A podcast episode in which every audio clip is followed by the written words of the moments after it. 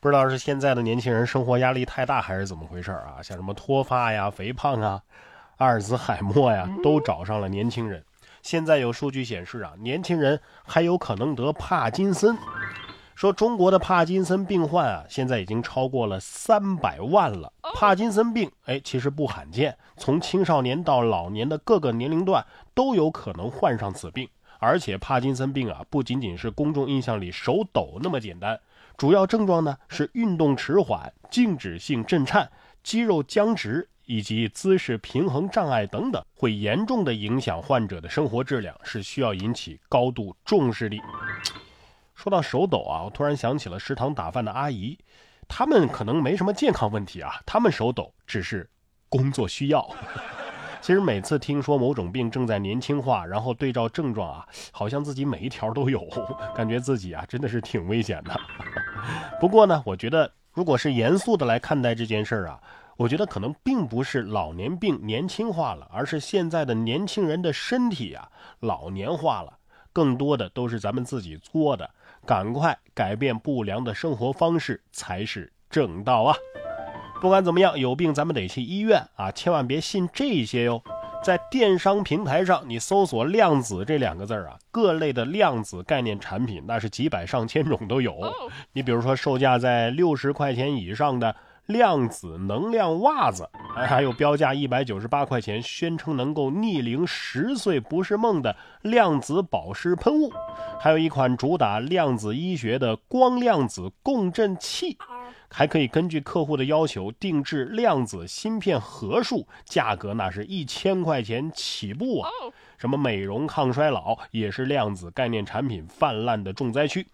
近日就有记者走访了多家美容院，发现所谓的高端进口量子导入仪器成为了美容项目的营销利器。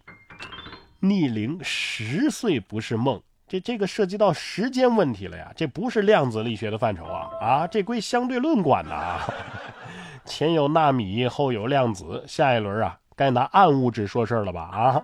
像什么薛定谔呀、波尔啊、海森堡啊，他们可没想到，哎呀，我们的理论呃，在未来这么赚钱啊啊！有病咱还是得去看啊。但是下面这位呢，身体有没有毛病不知道啊，这心理素质算是无敌了。近日，江苏太仓警方啊接到了幺二零急救人员的求助，说一名男子啊在一个月内拨打了二十三次急救电话，称自己身体不适需要救治。可是每次男子送到医院之后呢，他就会神秘消失。警方调查之后发现，这孙某的身体啊根本没问题。他之所以反复打幺二零啊。为的是去市里的酒吧喝别人剩下的酒。目前，孙某已经被警方行政拘留。你这可真是薅羊毛界的一朵奇葩了啊！打车蹭人家幺二零的，喝酒蹭人家喝剩下的。我觉得你身体没问题，但可能是脑子被酒淹出毛病了，应该彻底的治上一治。医生要治你啊，不用手术刀啊，用铁锹一样能治你。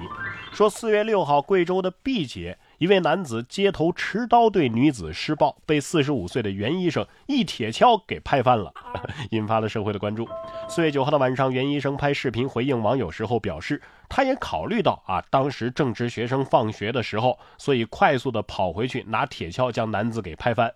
袁医生目前呢，呃，警方已经认定他这种行为啊是见义勇为，不需要承担任何的法律责任。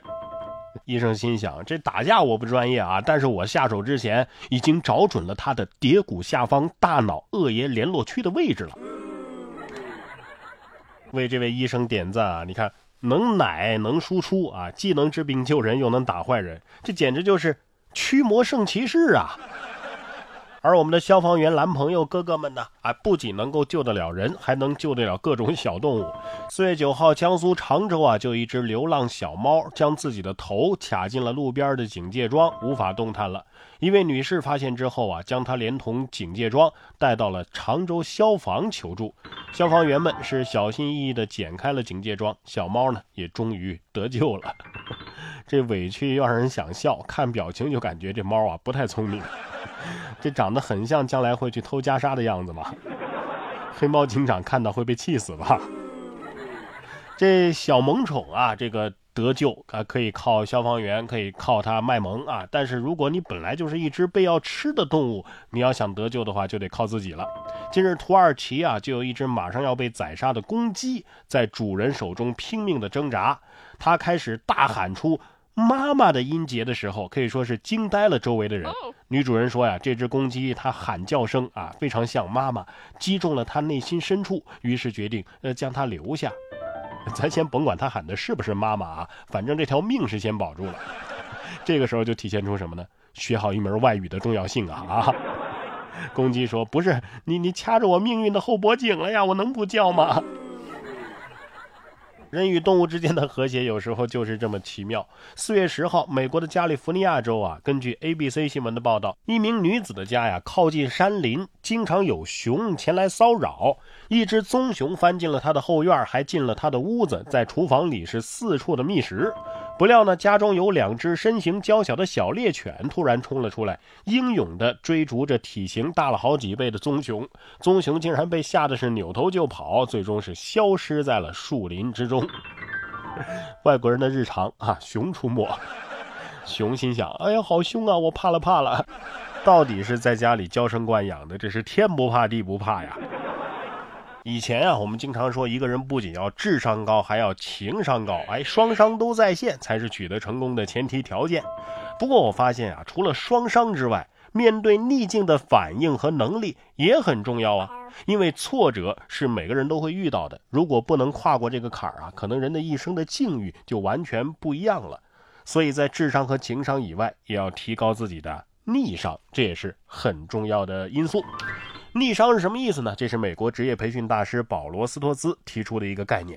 面对挫折的时候，摆脱困境和超越困难的能力就是逆商。他在《逆商》这本书当中啊，从不同的维度分析了影响逆商的要素，并且结合实际，帮助人们全面提升抵抗挫折的能力。逆商呢，可以说是帮助我们走过苦难的一个有力武器。而今天的节目最后啊，我为大家推荐的这本《逆商》，就是最全面的逆商。养成手册，唯有经历风雨，才能抗击风雨啊！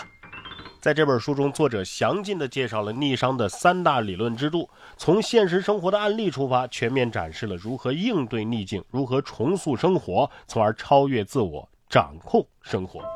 然哥读书会本期更新逆商，然哥在这里会为大家做拆解和精读，我们一起认识逆商，提升逆商。